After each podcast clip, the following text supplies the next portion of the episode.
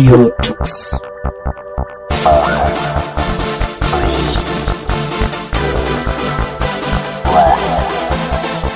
The German Linux Radio, the German Linux Radio.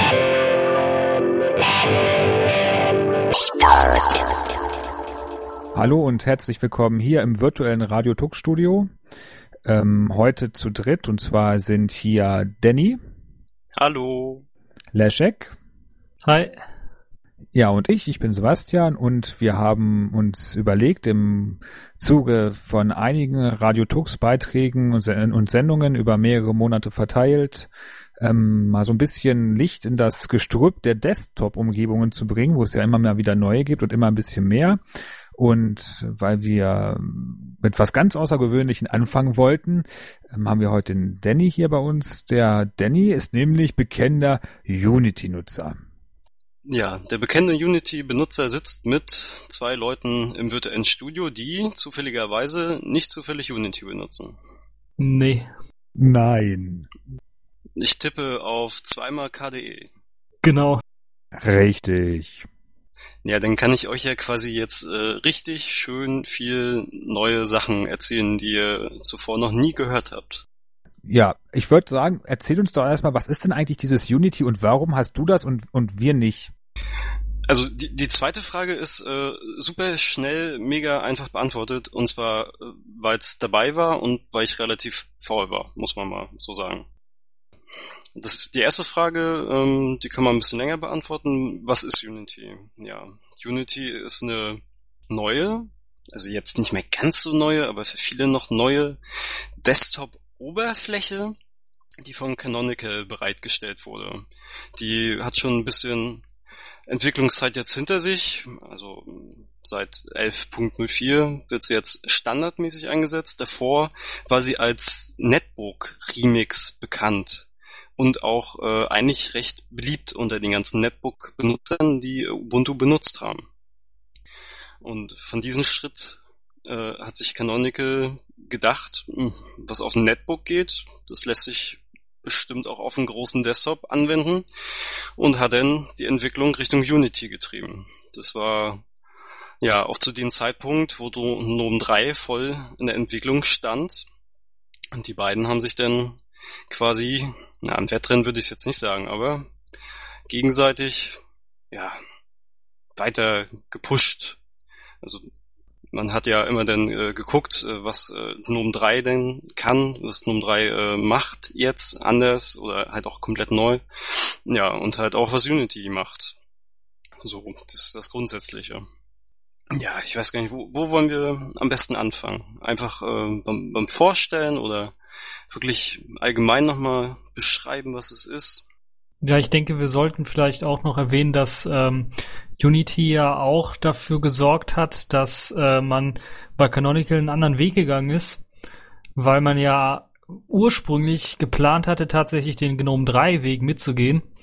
Nur man hat sich dann so ein bisschen mit dem Gnome-Leuten so ein bisschen was zerstritten und gesagt, nee, das, was ihr wollt, wollen wir nicht. Oder die Gnome 3 Leute meinten, nein, wir nehmen eure Patches nicht an.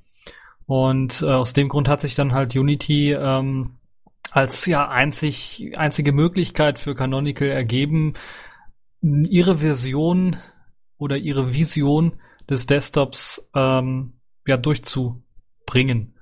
Und ich glaube, das ist auch sehr, sehr wichtig für die Leute zu wissen, weshalb äh, Canonical überhaupt nach, nachdem GNOME 2 ja lange, lange Zeit Standard war bei Ubuntu, weshalb sie sich überhaupt dafür entschieden haben, an Unity äh, weiterzuarbeiten, weshalb das jetzt überhaupt zum Standard erklärt worden ist. Ich denke, wir sollten so ein bisschen vielleicht mal anfangen zu erzählen, was ähm, es für ja, neue Technologien in Unity so gibt. Vielleicht mal ganz kurz für mich als als ähm, jemanden, der Unity noch nicht mal gesehen hat bis jetzt. Ähm, wenn ich das jetzt richtig verstehe, ist also Unity etwas, das ausschließlich von Canonical entwickelt wird und auch nur dort zum Einsatz kommt? Also ist das so, so ein komplett autarkes Universum oder ist das so wie bei, wie bei GNOME und KDE, dass das auch andere einsetzen? Ich, ich bin da gerade ein bisschen verwirrt. Also zurzeit wird es wirklich nur unter Ubuntu eingesetzt. Ähm, es, schwören einige Artikel durchs Netz, ähm, dass auch andere Distributionen Interesse daran zeigen oder sagen wir mal einige Leute von den Distributionen es aber extrem schwierig zurzeit ist, es überhaupt zu portieren und äh, auf andere Distributionen einzusetzen. Also Canonical kocht da quasi gerade äh, wirklich ihr eigenes Süppchen. Ja, genau. Ich glaube, OpenSUSE hat es mal versucht, das so teilweise zu portieren. Die hatten da so paar Erfolge mit paar so äh, Technologien oder paar Ansätze haben sie geschafft, irgendwie zu portieren, aber die haben dann auch letzten Endes aufgegeben, weil sie gesagt haben, es ist viel zu kompliziert, alles äh, zu portieren, alles zu patchen, was, was GNOME im Grunde genommen mitliefert schon. Das ist halt wirklich der Hauptgrund, warum es gerade nur ein Ubuntu-Süppchen ist und ähm, in absehbarer Zeit jetzt wirklich nicht daran zu glauben oder auch zu denken ist, dass irgendeine andere Distribution das aufnimmt, auch wenn das Interesse besteht. Weil es, wie äh, Leszek schon gesagt hat, äh, technisch einfach grausam teilweise. Also ich, ich habe auch nur äh, ansatzweise da mal drüber gelesen, äh, dass es wohl auch an sehr vielen Abhängigkeiten äh, von Paketen und Patches und alles wirklich in die Richtung geht, da, daran liegt. Und äh, dass das wirklich keinen Spaß macht, irgendwie zu integrieren, kann ich mir gut vorstellen. Das heißt, dass, äh, dass das Canonical also dort ähm, im Prinzip ihren, ihren eigene Desktop-Umgebung gebaut hat für, für ihr Ubuntu-Betriebssystem. Und wenn ich das jetzt richtig verstanden habe, da so, so ein paar Bibliotheken heranzieht, äh, die so nicht bei anderen Systemen zur Verfügung stehen. Wahrscheinlich auch bei Bibliotheken verändert. So kann man es sagen. Äh, der Grundaufbau ist noch auf GNOME, äh, auch GNOME 3 natürlich, aber es wurde halt sehr viel Eigenentwicklung oben drüber gepackt. Okay, und, und warum, warum ist dieses System jetzt, ich sag mal, so, so wichtig? Also was, was macht dieses, diese, diese, ähm, diese Entwicklung nötig, dass, dass sich da noch ein weiterer Desktop etabliert und von Canonical so gepusht wird? Ich meine, die muss sich ja von irgendwas grundsätzlich irgendwie von dem Rest, von dem schon Dagewesenen unterscheiden, sonst, sonst hätte man ihn ja wahrscheinlich nicht gestartet. Also gibt es da einen Unterschied in der Technik oder, oder ist es tatsächlich irgendwie ein, ein völlig neues Bedienkonzept oder ähm, ist es einfach nur, ähm, ich sag mal, so der Egoismus, sich selbst irgendwie einen Desktop zu bauen? Also ich denke mal, es ist eine sehr gesunde Mischung aus allem. Ähm, wenn ich jetzt von mir ausgehe, äh, ich arbeite mit Unity, so wie ich seit Jahren äh, unter GNOME, GNOME 2 gearbeitet habe, mit Erweiterungen. Also äh, für mich war die Umstellung jetzt eigentlich nichts. Das war äh, also nicht schwierig. Es war halt quasi äh, ja das, was ich schon immer äh, mir eingerichtet habe, wenn ich äh, mein Desktop eingerichtet habe, äh, nur jetzt out of the box äh, mit einem anderen Namen drüber. Ja, aber das ist doch äh, nicht nur ein anderer Name, sondern auch die Oberfläche hat sich ja irgendwie komplett geändert. Also das Zwei-Panel-Layout, was man vom klassischen GNOME 2 her kennt, das gibt's ja bei Unity nicht mehr, oder? Nein, es gibt nur äh, das obere Panel und ähm, wie gesagt, ich habe schon seit Jahren nicht mehr mit den unteren Panel gearbeitet. Ich habe wirklich nur ähm, ein Panel in Betrieb gefahren. Also es stimmt schon, es ist nicht nur ein anderer Name, es ist natürlich auch wirklich ein anderes äh, Konzept. Das ist richtig, das äh, habe ich gerade ein bisschen vernachlässigt. Ähm, gerade mit ihr, ihren, ähm, ja, ich, ich nenne es jetzt mal äh, Doc, weil es ist, ist ein Doc, was sie jetzt eingebaut haben äh, in Unity. Und ähm, gerade mit diesem Dash, also äh, mit diesem ähm, Overlay, was sich drüber legt, wo man äh, alle möglichen Sachen drin suchen kann per Tastatur. Darf also, ich? Da, darf ich mal ganz kurz? Du hast, du hast gerade Dog und Dash gesagt und ich habe von beiden weiß ich nicht, was das ist. Was, was ist denn ein Dog? Ein Dog, äh, das äh, ist so eine Leiste, die sich quasi bei Unity äh, hochschiebt, wenn du gegen die linke Bildschirmhälfte tippst. Also quasi eine Leiste, die Schnellstartprogramme beinhaltet, aber gleichzeitig auch, äh, wie bei OS 10, glaube ich, dann auch als Programmumschalter dient. Das heißt, wenn du ein Programm schon gestartet hast, musst du einfach nur dieses Icon in der Leiste anklicken und er springt dann zu dem offenen Fenster, ja?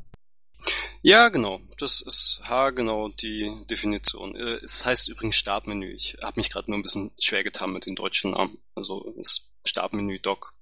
Je nachdem, was man äh, bevorzugt. Genau, man kann äh, die Programme da äh, starten, man kann äh, da umschalten natürlich. Ja, und äh, wenn man mit der rechten Maustaste draufdrückt, kriegt man je nach Programm auch noch einige Zusatzfunktionen, wie zum Beispiel bei Thunderbird äh, die Kontakte direkt aufrufen.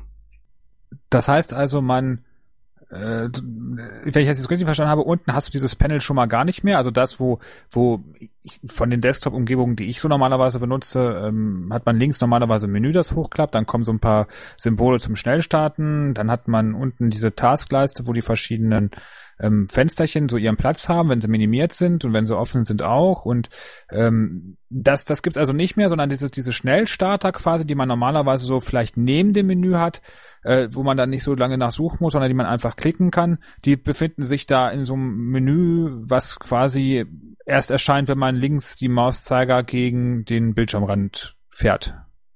Ha, genau. Äh, das mit dem linken Menü ist natürlich wie alles eine Einstellungssache, aber das ist die Standardeinstellung. Links gegenditchen, äh, Icons bekommen und draufdrücken.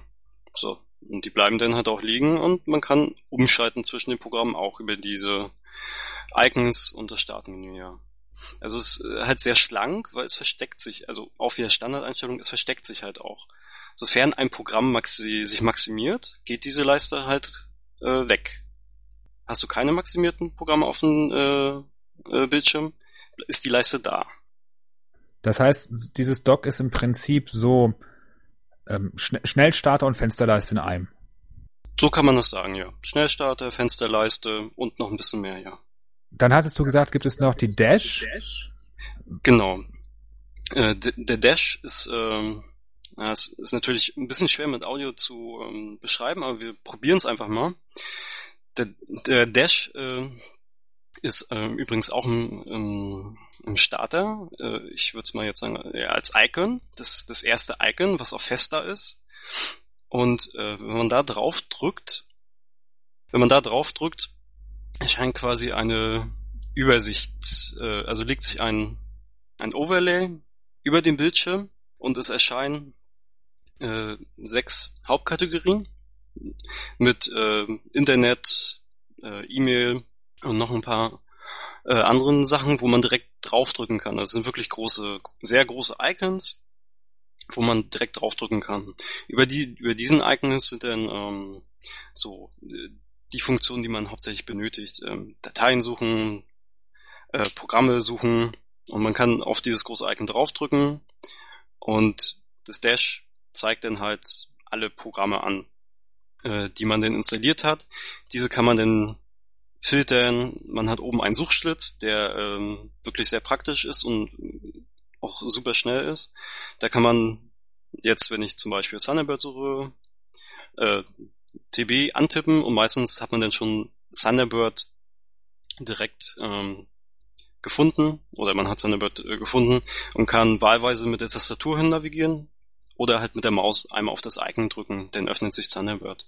Das klingt ja alles irgendwie so nach so einem ja, so eine Art Startmenü. Das erinnert mich alles so an KDE auch so ein bisschen, wo du ja auch so ein Menü hast, wo du eine Suche hast und wo du verschiedene Kategorien hast, Favoriten abgelegt hast.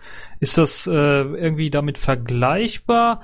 Kann man da also ähnlich schnell navigieren wie in einem ja, klassischen Windows-ähnlichem Startmenü oder ist das äh, etwas ja, schwieriger? Ich glaube, das kommt recht stark auf die Benutzung drauf an. Also man, ähm, wie eben schon gesagt, man kann das komplette ähm, Dash mit der Tastatur bedienen oder halt auch wirklich einfach nur mit der Maus. Ähm, ich würde es mal ja, als normal einschätzen, aber es ist, ist Gewohnheitssache natürlich auch. Wie, wie man jetzt ähm, wirklich arbeitet, ob ich mehr mit der Maus arbeite, mehr mit der Tastatur. Sagen wir mal, ich will versuchen, mit drei Mausklicks äh, mein E-Mail-Programm zu starten. Geht das mit, mit Unity? Das schaffst du mit zweien sogar, indem du einmal auf das Dash drückst und äh, in der aktuellen Version ist es noch so, da hast du diese großen Übersichtskacheln, ähm, Icons, die ich ja schon angesprochen hatte und da ist äh, in der Standardeinstellung auch wieder äh, das E-Mail-Programm, in dem Fall Thunderbird, auch gleich verlinkt. Also du drückst einmal Dash, Thunderbird dann öffnet sich Thunderbird. Jetzt hast du noch was äh, erwähnt von, von äh, äh, du hast ja gemeint, in der ersten Übersicht seien ja ein paar Kategorien nur so. Sind da, wo, wo sind denn die restlichen Kategorien? Gibt es da ein extra Menü oder wie kommt man zu den restlichen Programmen, die so installiert sind? Muss man die suchen oder kann man da mit der Maus auch hin? Die kannst du, da kommst du auch mit der Maus hin. Also äh, es gibt eine Kachel, was man nicht im Kopf hat, hat man in einem Klick. Es gibt äh, natürlich eine Kachel mehr Anwendungen. Also ich musste eben einmal echt ganz kurz nachgucken, weil äh, die benutze ich fast kaum. Da kann man draufgehen und dann kriegt man wirklich seine gesamten Anwendungen, die man dann auch äh, recht schick sortieren kann. Nach einzelnen Kategorien, also quasi so, wie man es ähm, früher hatte, im Startmenü, ähm, System, ähm, Grafik und so weiter, kann man denn da auch noch wieder sortieren. Ähm, ich frage jetzt mal, angenommen, du würdest jetzt eine komplett neue Anwendung installieren, die kann also noch nicht irgendwo unter Favoriten liegen, weil das was, was ganz Neues ist. Ich nehme jetzt mal zum Beispiel, was weiß ich, du fängst jetzt plötzlich an, ähm, LaTeX zu finden und installierst Textmaker X äh, oder sowas und ähm, du würdest das jetzt suchen, also bei meinem ähm, KDE-Menü würde ich im Zweifelsfall wissen, dass da oder hätte ich ähm, im klassischen Menü oder auch im Kickoff hätte ich die Möglichkeit einfach die Anwendungskategorien durchzugucken und würde dann irgendwann auf Büroprogramme treffen und würde dann unter Büroprogramme den Textmaker X finden. Äh, wie wäre das bei ähm, diesem etwas äh, unter diesem mit diesem unter unter Dash unter dem unter dem Dash dann bei ähm, Unity? Ja der die das Dash ja. Ähm, also du hast ja das Wichtigste eigentlich schon erwähnt wie ich jetzt quasi immer vorgehe. Also du wolltest Textmaker ne? Genau Textmaker. Äh, ins hast du installiert hast noch nicht irgendwo in dein Startmenü abgelegt mit einem Icon dann kannst du in diesem Suchschlitz einfach die Namen eingeben und du wirst es in 80% der Fälle unter diesen Namen natürlich auch finden. Oder 90. Also ich gehe halt immer so vor, dass ich nach den Programmnamen suche, aber du kannst auch nach, ähm, ich, es ist nur ein Gefühl, aber du kannst auch nach teilweise Metainformationen suchen. Das heißt, um das Programm zum ersten Mal zu starten, muss man den Namen eingeben?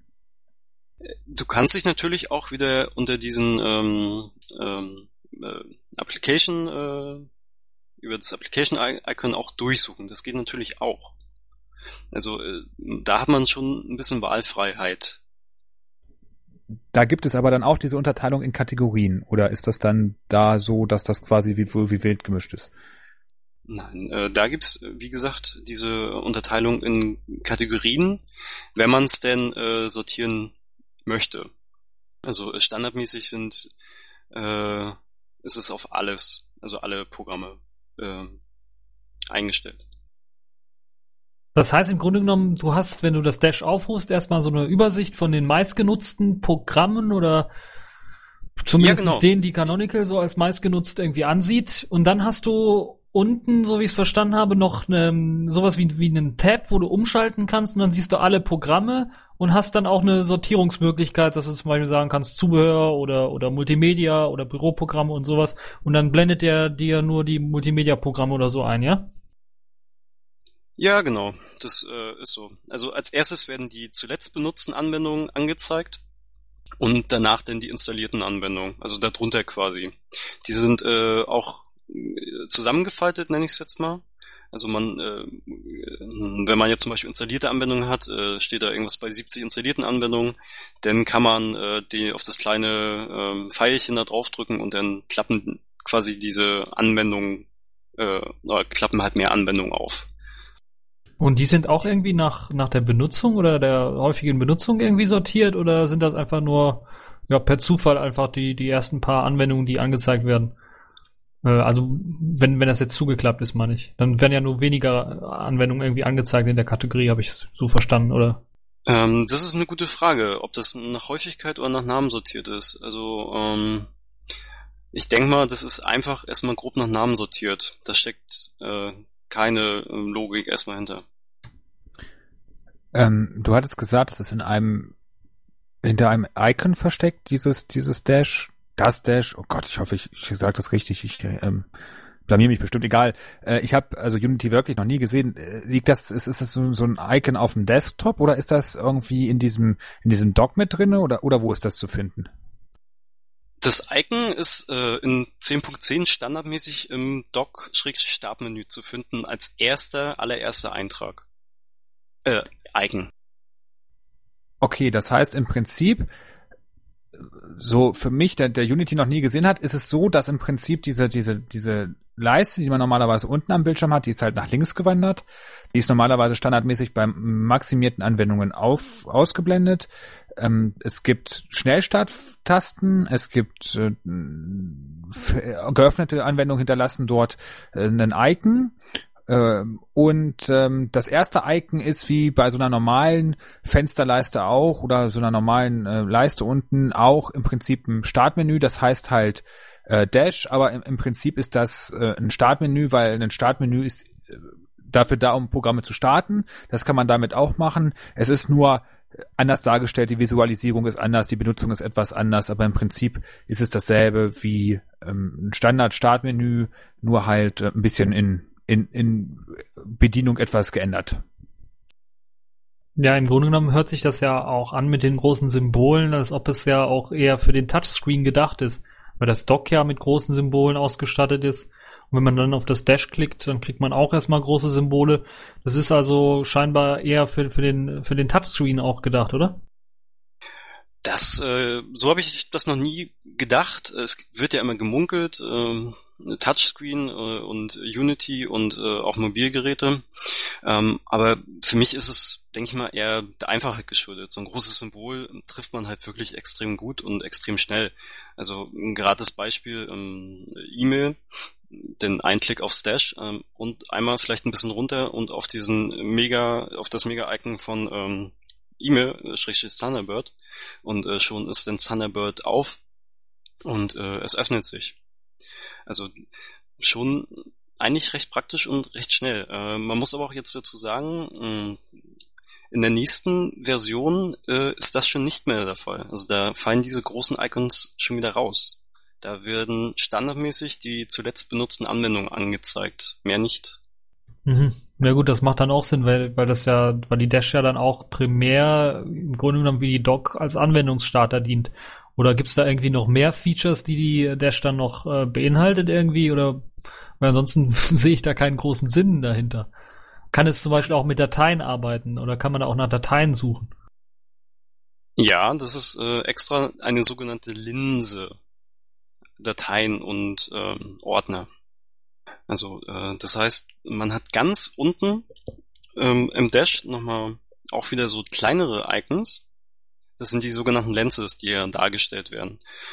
Ähm, da kann man dann draufdrücken und kriegt dann quasi eine spezielle Ansicht vom Dash, wo dann wirklich nur Dateien und Ordner drin vorkommen.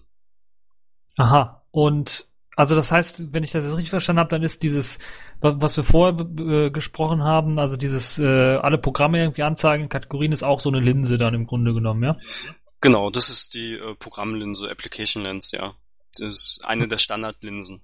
Okay, und du kannst dann aber auch, wenn du ganz normal das Dash aufrufst, nicht nur nach Programmnamen dann suchen, sondern hast dann auch die Möglichkeit, nach Dateien irgendwie zu suchen, die, ähm, die du gerade erstellt hast oder sowas, ja?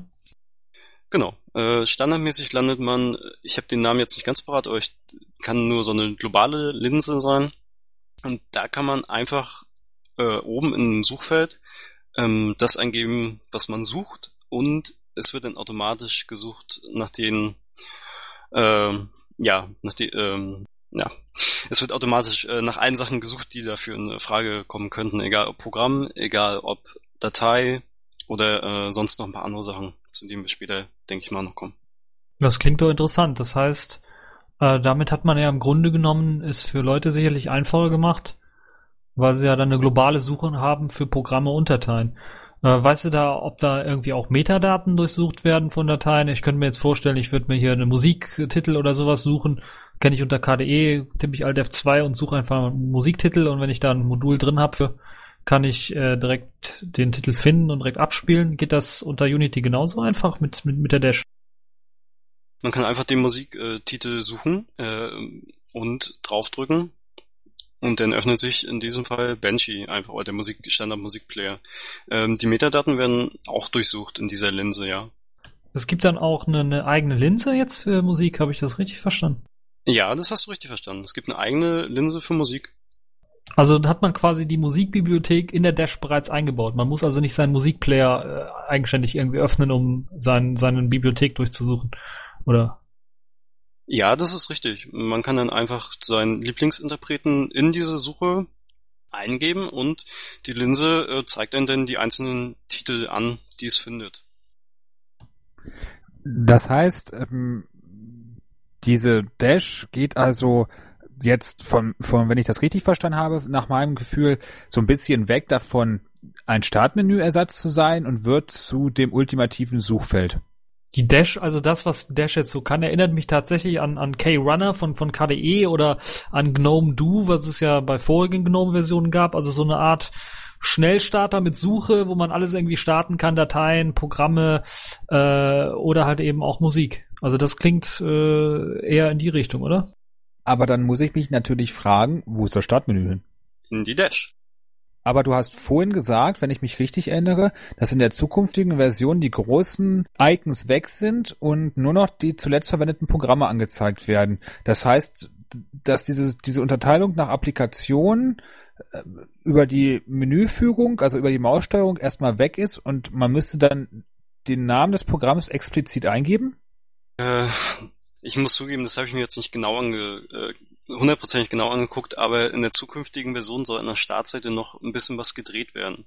Ich habe halt nur gesehen, ähm, dass der jetzige Stand der nächsten Entwicklung sein soll, dass die zuletzt äh, verwendeten Programme angezeigt werden sollen. Ähm, es kann aber auch sein, äh, dass es wieder nur so ein Zwischenstadium war und letztendlich doch wieder irgendwelche Symbole äh, äh, reinkommen. Ähm, oder es halt wieder komplett umgeschmissen wird. Also man kennt ja Ubuntu ein bisschen, ne? Aber ich denke doch, dass die Linse mit, mit, also die Applikationslinse, die Programmlinse, dass die doch mit allen Programmen und der, und der Sortierung nach Büro, Multimedia und so weiter, dass die dann doch erhalten bleibt, äh, weil ansonsten macht es für mich keinen großen Sinn, die rauszuwerfen, weil dann wird es ja schwieriger, die Programme zu finden. Achso, wir sprechen nur wirklich von der Übersichtsseite, nicht von den Linsen. Die Linsen Aha. bleiben äh, natürlich drin, ja, das ist richtig. Also die, ohne diese Applikationslinse ist es ein bisschen, äh, ja, ist man ein bisschen hilflos, Programme zu starten. Das äh, habe ich auf Arbeit schon erlebt. Also da kriegt man dann wirklich nichts mehr gebacken, außer man holt eine Konsole raus. Und wie startet man die ohne die Startlinse? Tja, die Konsole ähm, kannst du noch äh, aufrufen, wenn du sie im Startmenü hast, äh, so wie ich, oder du kannst noch Alt F2 machen und einen Befehl ausführen. Das geht auch noch. Die haben aber auch meine Lieblingstastenkombination Steuerung Alt T, glaube ich, übernommen seit etlichen Versionen. Äh, also damit kannst du auch immer schnell ein Terminal starten. Das ist seit Ubuntu, glaube ich, 10.0 äh, irgendwas haben die das übernommen gehabt. Ah, gut, danke. Gar nicht gewusst. Okay, das heißt, wir haben also diese, dieses, diese Fensterleiste, die da ein bisschen rübergerutscht ist und jetzt Dock heißt. Dann haben wir oben äh, dieses Startmenü, das jetzt Dash heißt, was ein ähm, super intelligentes und ein umfassendes Suchfeld besitzt.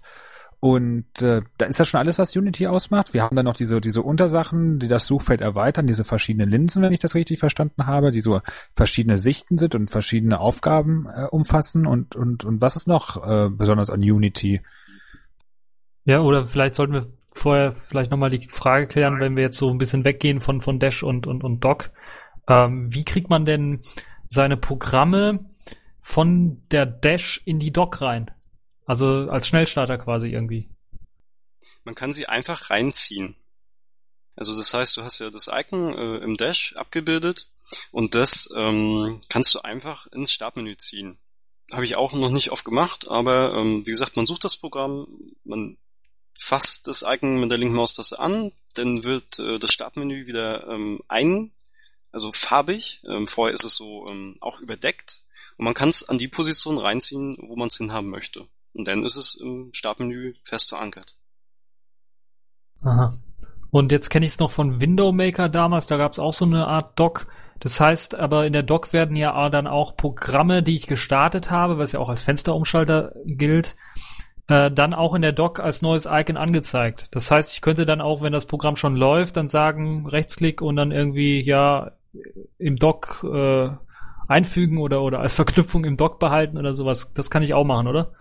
Ja, genau. Rechtsklick drauf, im Starter behalten heißt diese Option. Denn ist es auch fest verankert. Ja, okay. Ich glaube, dann haben wir so, glaube ich, Dock und, und, und Dash so hauptsächlich geklärt. Ich glaube, beim Dash gibt es sicherlich dann auch, äh, gerade weil wir, ich habe ich hab ja auch äh, mal berichtet drüber, dass äh, Canonical ja eine extra Linse gemacht hat fürs Dash, für, für TV und so weiter und so fort. Ich glaube, da sind, werden wir sicherlich auch noch mehr jetzt in der neuen Ubuntu-Version sehen. Aber ich glaube, wir sollten uns vielleicht mal so auf, auf noch weitere Besonderheiten bei, bei Unity so ein bisschen ähm, ja, darauf eingehen. Was ist mit dem oberen Panel? Was gibt's da so an Besonderheiten, die jetzt Unity im Gegensatz zu GNOME 2 so ein bisschen so ausmachen? Oder vielleicht auch GNOME 3? Äh, es gibt natürlich einmal diese schon viel zitierten äh, globalen Menüs, äh, globalen Menüs, die in dieser Leiste sich dann reinlegen, in die obere Leiste. Und was auch neu ist, ähm, die ganzen ähm, Programmstarter-Icons, die sonst in der Leiste oben rumlagen, ähm, die gibt's so gesehen nicht mehr. Uh, uh, Unity setzt ähm, auf das Konzept von ähm, App Indica äh, also Indikatoren, die quasi das ähm, ablösen sollen und bei vielen Programmen das auch schon gemacht haben. Ähm, das soll den Hintergrund haben, dass es einfacher ist. Dadurch, dass man mit ähm, mit einem Links- und einem Rechtsklick, also so begründet das äh, zumindest Ubuntu, mit einem Links- und Rechtsklick das gleiche, die gleichen Eigenschaften auf diesen Icon hervorruft. Weil ähm, vorher war es bei manchen Programmen so, ein Linksklick hat ein ähm, anderes Menü erzeugt oder angezeigt als ein Rechtsklick, was äh, Canonical äh, wohl ein bisschen verwirrend fand. Das heißt, wenn ich das richtig verstanden habe, die haben quasi die Tray-Icons abgeschafft und durch Indikatoren ersetzt. Ja, genau. Sie haben diese Tray-Icons abgeschafft. Ähm, noch muss man sagen, äh, sind einige spezielle äh, Tray-Icons äh, per Default äh, freigegeben, so wie Skype und ähm, irgendwas mit äh, Java noch, glaube ich. Äh, da sind noch ein paar, die dürfen da oben reinstüpfen. Aber grundsätzlich äh, möchte Canonical wirklich ähm, auf dieses ähm, Indicators-Konzept ähm, ja drauf setzen und es auch weiter treiben. Ja, das heißt dann im Grunde genommen, dass ähm, ja, was, also heißt das im Grunde genommen, dass die Programme, die jetzt noch keinen Indikator haben, wie äh, Skype oder sowas, dass die dann äh, trotzdem als Tray-Icon angezeigt werden? Oder geht das bei einigen Programmen gar nicht? Wenn die also keinen äh, keinen Indikator haben und, und nur ein Tray-Icon? Also Skype ist wie gesagt per, ähm, per Standard frei, das erscheint, aber zum Beispiel sowas wie Pitchin äh, erscheint halt gar nicht. Also da sieht man dieses Tray-Icon überhaupt nicht, es ist halt einfach nicht da. So. Also kann man Pitchin quasi nur ähm, über das Startmenü aufrufen, weil da sieht man ja, dass Pitchin offen ist. Ähm, oder über dieses, äh, über äh, den äh, Messenger-Indikator. Den gibt's nämlich auch. Da werden äh, verschiedenste, äh, werden ein äh, alle Nachrichten und äh, Kommunikationsprogramme angezeigt, die man installiert hat und benutzt. Da kann man den Pitching quasi auch nochmal äh, wiederfinden und draufdrücken. Dann erscheint es auch. Das heißt, äh, wenn ich jetzt, äh, dass, dass, dass man als Benutzer sagen muss, dass ein ich sage jetzt mal äh, Systemsymbol, also äh, weil, weil bei KDE heißt das glaube ich System äh, Systembereich oder so ähnlich, da unten wo das angezeigt wird, wo zum Beispiel auch ähm, Chatprogramme so ein kleines Ding öffnen, wo einfach nur so ein kleines Icon angezeigt wird statt einem, einem großen Fenstereintrag ähm, in der in der in der Systemleiste. Ähm, so, so, eine, so eine Symbole würden dort gar nicht auftauchen. Ja, das habe ich jetzt nicht direkt verstanden, aber nie, ähm, in diesen in diesen äh, Messenger-Indikator, oh, Nachrichtenindikator, wir sind ja nicht so, äh, taucht dann wirklich in diesem Fall äh, Pitchin, Internet, äh, sofort Nachrichtendienst auf und in meinem Fall mit ähm, einer ungelesenen Nachricht. Also in, in diesen äh, Indikator werden dann die ungelesenen Nachrichten zum Beispiel angezeigt, wo man dann einfach draufdrücken kann. Aber das müssen dann auch Programme sein, die speziell diese API benutzen, um diese Sache dort anzuzeigen. Also ich könnte jetzt nicht, ich sage jetzt mal, ähm, mir äh, irgendwie einen, einen Chat-Client, äh, der ein bisschen außergewöhnlich ist, ähm, runterladen und benutzen normalerweise halt in diese Symbol-System-Tray äh, sein, sein Icon anzeigen würde. Ähm, der würde dann überhaupt nicht auftauchen. Den müsste ich dann, kann ich den als Benutzer überhaupt anzeigen lassen? Kann ich den irgendwie freigeben? Oder ist das etwas, worauf ich überhaupt gar keinen Zugriff habe? Das ist ganz normal über eine Konfiguration abgedeckt, äh, die man im einfachsten Fall auf All kann. Dann werden wirklich alle ähm, System-Icons wieder angezeigt, also quasi das äh, Verhalten, wie man es kennt. Das hört sich ja dann so danach an, dass einfach ein paar Tray-Icons in so einer in einer Whitelist stehen und der Rest irgendwie geblacklistet ist, oder? Also so, so wie Firewall, äh, nur die und die Tray-Icons dürfen auftauchen und die anderen nicht. Und dann jedes Programm, was dann jetzt irgendwie beim Schließen sich zum Beispiel in die Tray minimiert und die Tray gibt's ja nicht mehr, wird, mich, wird nicht mehr angezeigt, das ist dann einfach verschwunden. Und wenn ich es dann aufrufen möchte übers Menü, dann wird es mir ja auch nicht mehr angezeigt, weil es ja im Grunde nur im Hintergrund läuft. Also irgendwie seltsam. Ähm, ja, das ist teilweise wirklich ein äh, seltsames äh, Verhalten. Das war am Anfang wirklich sehr ungewohnt, da ohne dieses äh, System-Icon auszukommen, weil man ja einfach draufdrückt und die Buddy-Liste erscheint. So.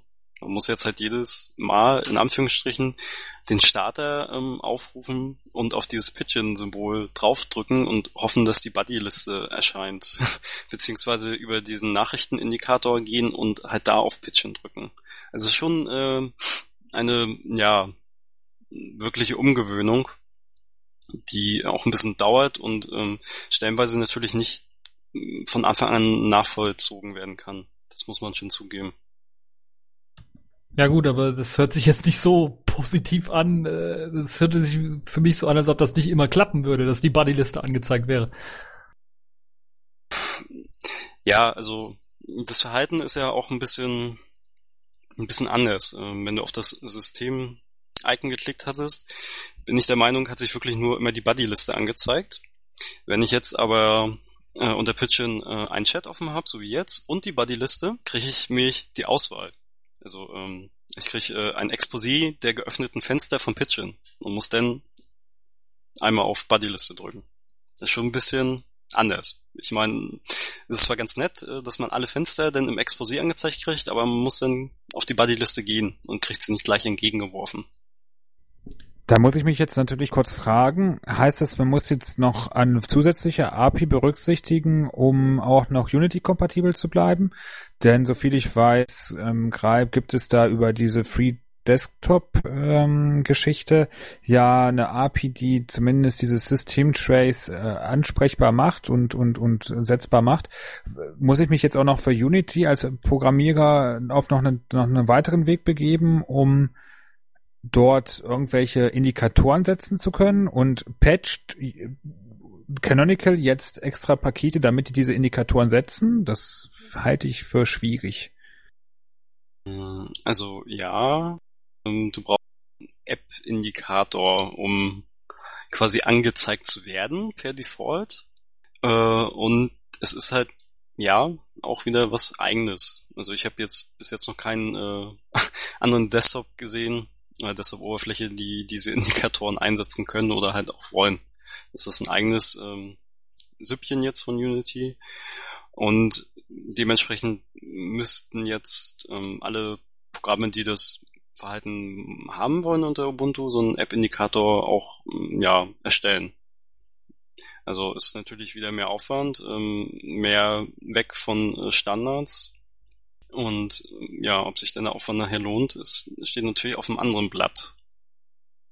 Ja, das ist äh, irgendwie seltsam, weil, weil ich habe gehört oder ich weiß, dass zumindestens bei Lubuntu, da gab es bei der letzten Version, also bei der LXDE-Variante von Ubuntu, gab es äh, extra einen Patch, der Indikatoren in die Tray eingebaut hat. Das heißt, du hast dann jedes Mal, wenn da irgendwas mit Indikatoren laufen sollte, einen Tray-Icon, wo du dann die Indikatoren aufrufen konntest. Also das Ganze irgendwie wieder zurückgespielt. Und bei Kubuntu habe ich äh, zumindestens so ein, so ein, auch so ein, so ein, was du jetzt beschrieben hast, auch äh, so ein, so ein Messaging-Menü, also so ein Nachrichtenmenü gesehen, wo dann so E-Mail und Instant Messaging und äh, ja, alles andere, was mir irgendwie Nachrichten schicken könnte, angezeigt wurde. Das heißt, das geht ja auch so in Richtung, ich kann mir davor auch vorstellen, dass sie da auch Indikatoren benutzt haben.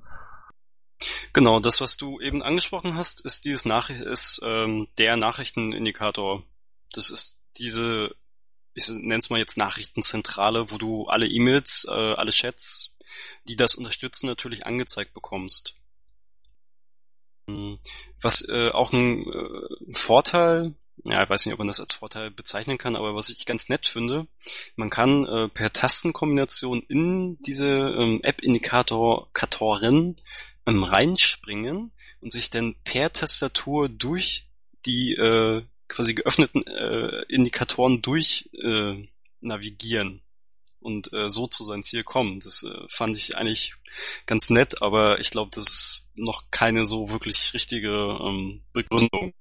Das klingt ja alles danach, dass Unity nicht nur so für den ja alten Mausschubser gedacht ist, sondern auch für denjenigen, der vielleicht keine Maus hat oder sich äh, nicht von der Tastatur trennen möchte. Also so die so wie die alten oder die die krassen Fenstermanager, die die man so kennt, so die dann nur per Tastatur irgendwie gesteuert werden. Also Unity kann dann auch beides, also per Maus bedient werden und äh, ganz stark per Tastatur. Jedenfalls klingt das danach, wenn man selbst die Indikatoren per Tastaturkombination aufrufen kann. Ja, genau. Also ich benutze das Unity auch hauptsächlich mit der Tastatur. Natürlich je nach Tagesform, aber hauptsächlich benutze ich ähm, alles mit der Tastatur. Ähm, man kann ja auch äh, das Dash einfach mit der Supertaste aufrufen, was halt auch wieder so ein, ja, quasi Geschwindigkeitsvorteil bringt. Eine Taste drücken, schon ist man im Dash und kann halt gleich äh, lostippen und seine Programme suchen. Ja gut, jetzt haben wir das Nachrichtenmenü schon, schon angesprochen. Ich gehe dann mal davon aus, dass schon, was man von GNOME 2 vielleicht noch als Me-Menü kennt, also wo man dann seinen eigenen Namen angezeigt bekam und da konnte man draufklicken, da hat man auch so die Möglichkeit äh, gehabt, äh, Texte, also Nachrichtentexte zu sehen oder Indikator dafür zu sehen, wie viele Nachrichten gerade äh, angekommen sind. Äh, Gibt denn äh, immer noch, oder ist das in dem neuen Nachrichtentextmenü eingebaut, dass man da auch wieder für den, für den Instant Messenger einstellen kann, ja, ich bin gerade abwesend oder ich bin jetzt gerade online und so weiter und so fort. Ist das da äh, irgendwie reingeflossen oder ist das irgendwo anders? Ähm, in den Nachrichtenindikator kannst du auch ähm, die Statusse verwalten, ja. Also das gilt dann global für alle Sachen, die es halt können. Gibt's halt die klassischen Standard-Statusse, ähm, nicht abwesend beschäftigt, unsichtbar, und so weiter. Ah, das ist nice. Das heißt, das gilt dann nicht nur für den Instant Messenger, sondern eventuell dann auch für meinen mein Twitter-Account oder mein, mein Identica-Account oder was ich da auch habe. Da kann ich einfach sagen, ja, Status gerade beschäftigt oder sowas. Ja, das ist sehr nett. Genau, also äh, ich benutze es ehrlich gesagt recht wenig, aber ich gehe einfach mal davon aus. Also ich bin der Meinung, dass ich das schon mal so gehandhabt habe, dass äh, sich dann wirklich auf alle äh, Programme und Dienste bezieht, ähm, die das auch unterstützen, diesen Status und Status setzen. Ja, was mich dann noch äh, interessieren würde, gibt's denn noch so ein, so ein ähm, weil, weil ich habe es in Screenshots zu Unity ja auch gesehen, äh, gibt's jetzt, da gibt's immer noch so ein, zumindest einen Eintrag mit, mit dem eigenen Benutzernamen. Was, was macht der denn jetzt, dieser Eintrag? Ah ja, ja, jetzt hier die schwierigen Fragen. Da drücke ich auch so selten drauf, aber wir können das mal hier live machen.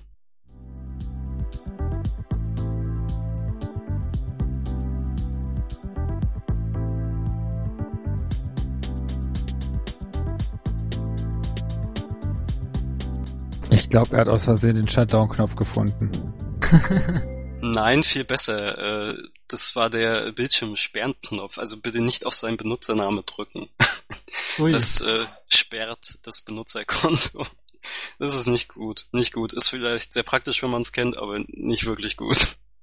Weil es erinnert mich irgendwie so auch an OS 10, da konntest du auf, seinen, auf deinen Benutzernamen klicken, konntest dann einfach das Benutzerkonto wechseln. Ich nehme an, das ist da ähnlich gelöst. Ja, also ich kriege ähm, ein Gastkonto angezeigt und mein Konto. Also ich, ich gehe mal ganz stark davon aus, wenn ich aufs Gastkonto draufdrücke, dass er äh, mich dann wechselt.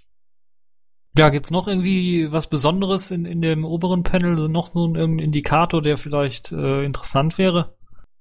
Ja, es gibt, ja, interessant ist jetzt vielleicht, hm. Also man kann über den äh, Musikindikator, äh, was an sich nur lauter leiser machen ist, noch äh, Banshee steuern das denke ich mal auch nicht so besonders jetzt ist, mit vor, zurück, Play, Pause und kriegt den aktuellen Titel da angezeigt. Ja, ansonsten ist jetzt ähm, äh, indikatortechnisch noch nicht so viel los. Oder, beziehungsweise ich benutze auch nicht so viel. Es gibt schon äh, ja rege rege Anpassungen teilweise. Also ich äh, habe auch schon äh, einen Virtualbox-Indikator äh, gesehen und benutzt, äh, wo man dann natürlich klassisch einfach seine Boxen aufgelistet bekommen hat und ähm, die dann starten konnte.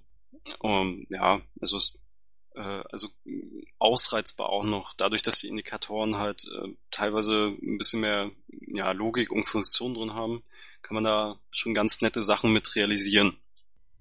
Das heißt, im Prinzip ist das Ganze so ein bisschen der Versuch, hm, das Ganze so ein bisschen zu vereinheitlichen. So alles, was mit mit Messaging zu tun hat, bekommt da seinen eigenen Indikator und ähm, weil diese Programme dann wiederum meistens einen Status hat, den man setzen kann, dann setzt man halt einmal mit einem mit mit einem Klick den Status für alle.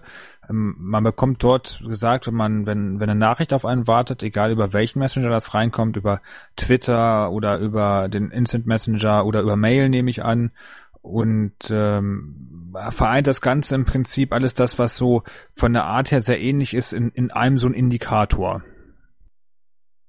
Ja, genau. Das ist ja bei diesem ähm, Nachrichtenindikator halt passiert. Ähm, ich wüsste jetzt keinen anderen Indikator, der quasi so viele Sachen äh, so zusammenfasst. Aber ähm, ja, der Nachrichtenindikator macht das halt und ich finde es halt auch gut. Ähm, ansonsten hättest du ja äh, recht viele ja, Icons wieder oben. Also in diesem Fall wäre es zum Beispiel äh, Gilbert, Pigeon, äh, und äh, Thunderbird noch irgendwo liegen. Das wird jetzt halt alles in einen Icon zusammengefasst. Dann denke ich mal, haben wir diesen oberen Teil abgearbeitet. Da gibt es also nichts mehr außer diesen Indikatoren. Dann gibt es auch noch dieses Ding zum lauter und leiser machen, da ein Benutzernamen, der, der, der dich umbenetzt, äh, um, um, ummünzen kann, den Benutzer und vor allen Dingen den Bildschirm sperren kann.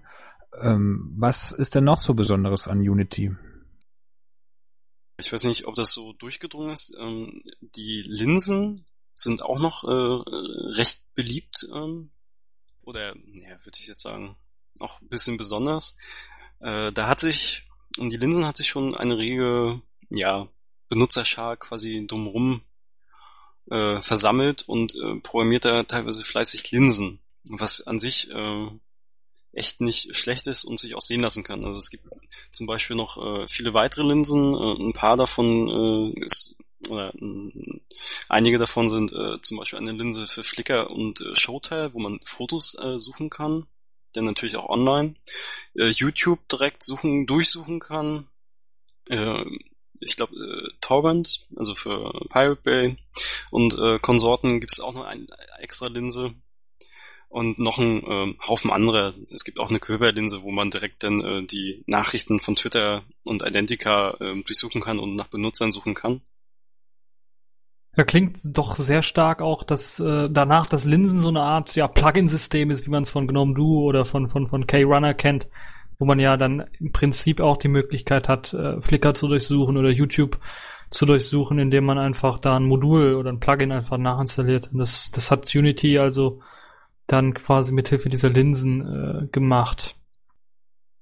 Genau, so äh, sehe ich das auch. Also ich habe vor Unity auch ähm, GNOME Do relativ stark benutzt und für mich ist das ja im Prinzip fast genau das gleiche. Also ich äh, vorher habe ich mit, ähm, ich weiß gar nicht, ähm, super ähm, Leertaste äh, GNOME Do aufgerufen, ähm, habe da meine Sachen getippt und äh, kurz gesagt, ich möchte gern in meinen äh, Tonboy-Notizen suchen äh, jetzt drücke ich halt einmal auf Super-Taste und äh, kann gleich nach meiner ähm, Tomboy-Notiz suchen, beziehungsweise ich kann auch Steuer, äh, Super-Taste F drücken und lande dann direkt gleich in der äh, Tomboy-Linse. Ja, okay, dann jetzt haben wir, glaube ich, das, das Prinzip verstanden. Also bei Unity geht's sehr viel um Tastenkombinationen, so wie ich das gehört habe.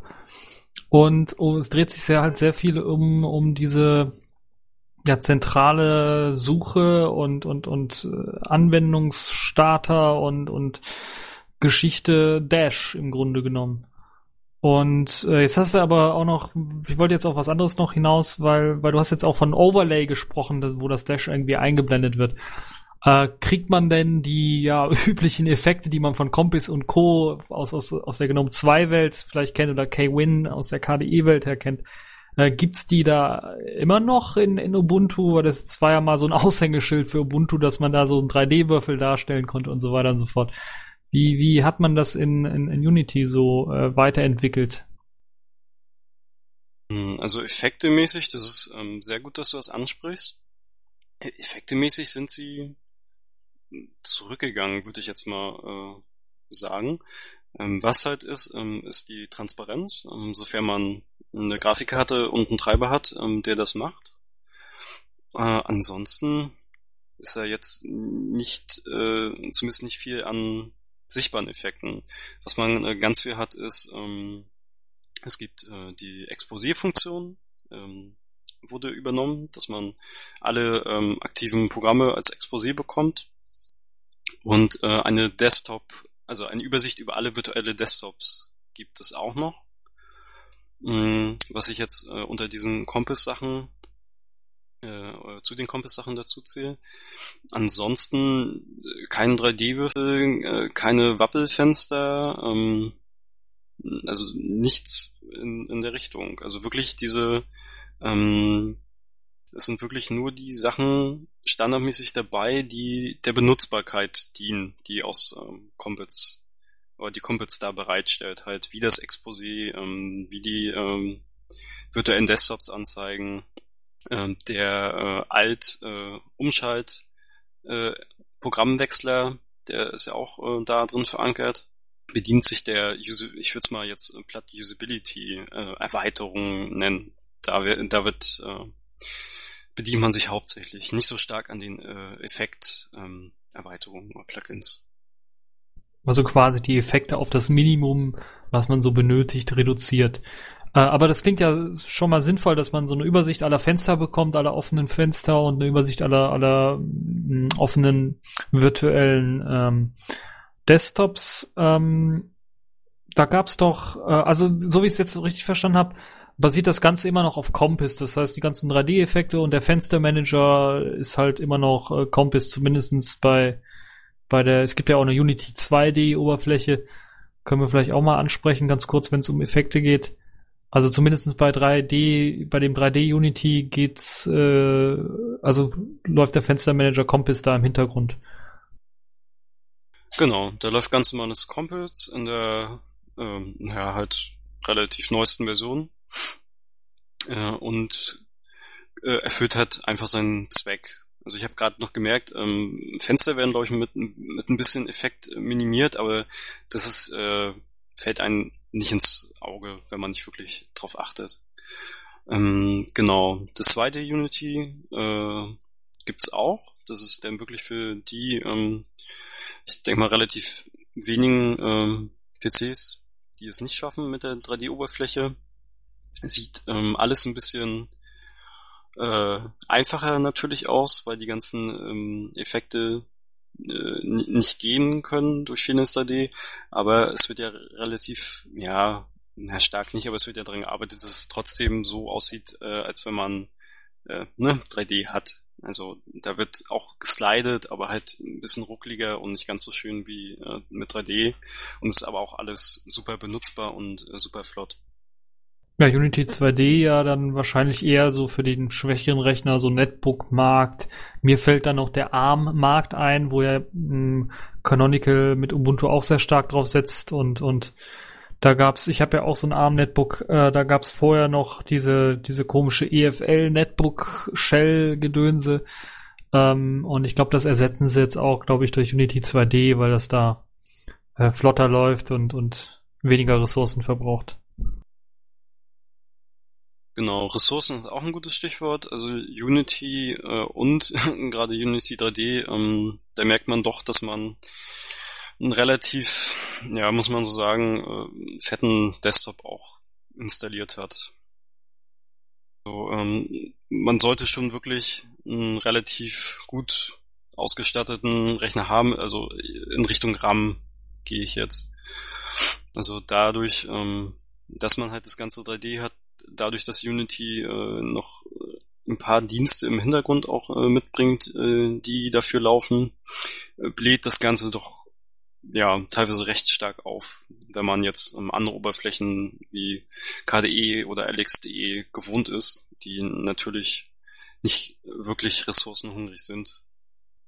Das heißt, für diese kleinen Geräte, wo jetzt diese, diese Oberfläche wie Unity sich eigentlich anbieten würde, so für Netbooks und ähnliches, wo ja auch das mit den, mit den großen Symbolen sehr zum Tragen kommen würde, weil man da vielleicht auch heutige Modelle mit, ähm, mit, mit Touchscreen und ähnlichem benutzen würde. Gerade da könnte Unity so ein bisschen auf den Arsch fallen, weil die Ressourcen einfach nicht ausreichen, um das ähm, System ordentlich am Laufen zu halten, was die Ressourcen angeht? Ähm, kann ich leider äh, wegen fehlender Technik nicht äh, testen, aber mm, mir ist halt ins Auge gefallen, dass gerade der RAM-Verbrauch doch recht hoch ist. Ich weiß jetzt nicht, wie es halt in den Netbook Netbook Versionen war äh, oder jetzt halt ist. Mm, aber äh, man merkt halt, dass man wirklich da ein bisschen noch was drunter hat. Ja, aber man hat ja dann, man, man fährt ja bei, bei Canonical quasi zweigleisig. Das heißt, für die, sagen wir mal, Alltagsrechner, die es heutzutage so zu kaufen gibt, äh, hat man halt Unity 3D und für die schwächeren Rechner, wie gesagt, Unity 2D, was das gleiche ist, nur ohne 3D-Effekte im Grunde genommen. Okay, weil ich komme da nur deshalb drauf, weil ich wollte Unity vor einiger Zeit mal einfach ausprobieren, habe das in eine virtuelle Box installiert und äh, da meinte das System dann bei der Installation, dass Unity nicht funktioniert, weil keine 3D-Unterstützung da ist und ich habe das Ganze dann abgebrochen, weil ich wollte halt ganz ganzes kein ganzes System dafür opfern, um da tatsächlich ein richtiges Ubuntu drauf zu installieren, um Unity zu testen und deshalb habe ich gedacht, dass das, was am Ende da rausfällt, wenn man keine 3D-Beschleunigung hat, halt nicht das ist, was man halt bekommt, wenn man 3 Unity auf einem richtigen System installiert. Also ähm, das Unity 2D wird ja eigentlich ähm, sofort äh, eingerichtet äh, bzw. angeboten, äh, wenn ein irgendeine Überprüfung ähm, sagt, dass du kein 3D kannst. Also ähm, dann ist es eine gute Frage, was dir die Installation da quasi unterschieben wollte oder untergeschoben hat. Ja, ich glaube, dann sind wir mit der Technik soweit durch. Gibt es noch weitere Besonderheiten von Unity oder sind wir schon so weit, dass, dass wir dich fragen müssen, wie zufrieden du mit Unity bist. Ich glaube, ich habe noch eine Frage, was mich interessieren würde, weil ja jetzt, äh, soweit ich weiß, die, die erste Unity-Version, die irgendwie als Standard rauskam, auf GNOME 2 gesetzt hat und jetzt die letzte Ubuntu-Version ja den, den GNOME 3 Schritt gewagt hat. Das heißt, im Hintergrund läuft oder die Tools, die die, die Unity einsetzt, das ist alles so GNOME 3 mäßig, also Systemeinstellungen oder also Uhrzeiteinstellungen, Benutzereinstellungen und sowas. Das kennt man ja, das war vorher immer so ein GNOME 2 Dialog. Ist das jetzt auch alles GNOME 3 oder hat man da was eigenes äh, komplett geschrieben? Also versucht man da ein bisschen wegzugehen, komplett von GNOME 3 oder ist äh, Unity tatsächlich nur eine neue Oberfläche für GNOME 3? Mm, ich habe GNOME 3 zu wenig ausprobiert, muss ich gestehen, weil auf dem Laptop läuft es äh, leider nicht wegen ARTI-Grafikkarte und komischen Treiber. Ähm, bin aber der Meinung, dass das auch aus GNOME 3 kommt, stellenweise aber halt wieder angepasst wurde an bestimmten Punkten. Also grundsätzlich laufen da die ganzen GNOME 3 Sachen drunter. Und halt das, was Unity braucht, angepasst. Also ist im Grunde genommen Unity einfach nur eine andere Oberfläche für GNOME 3.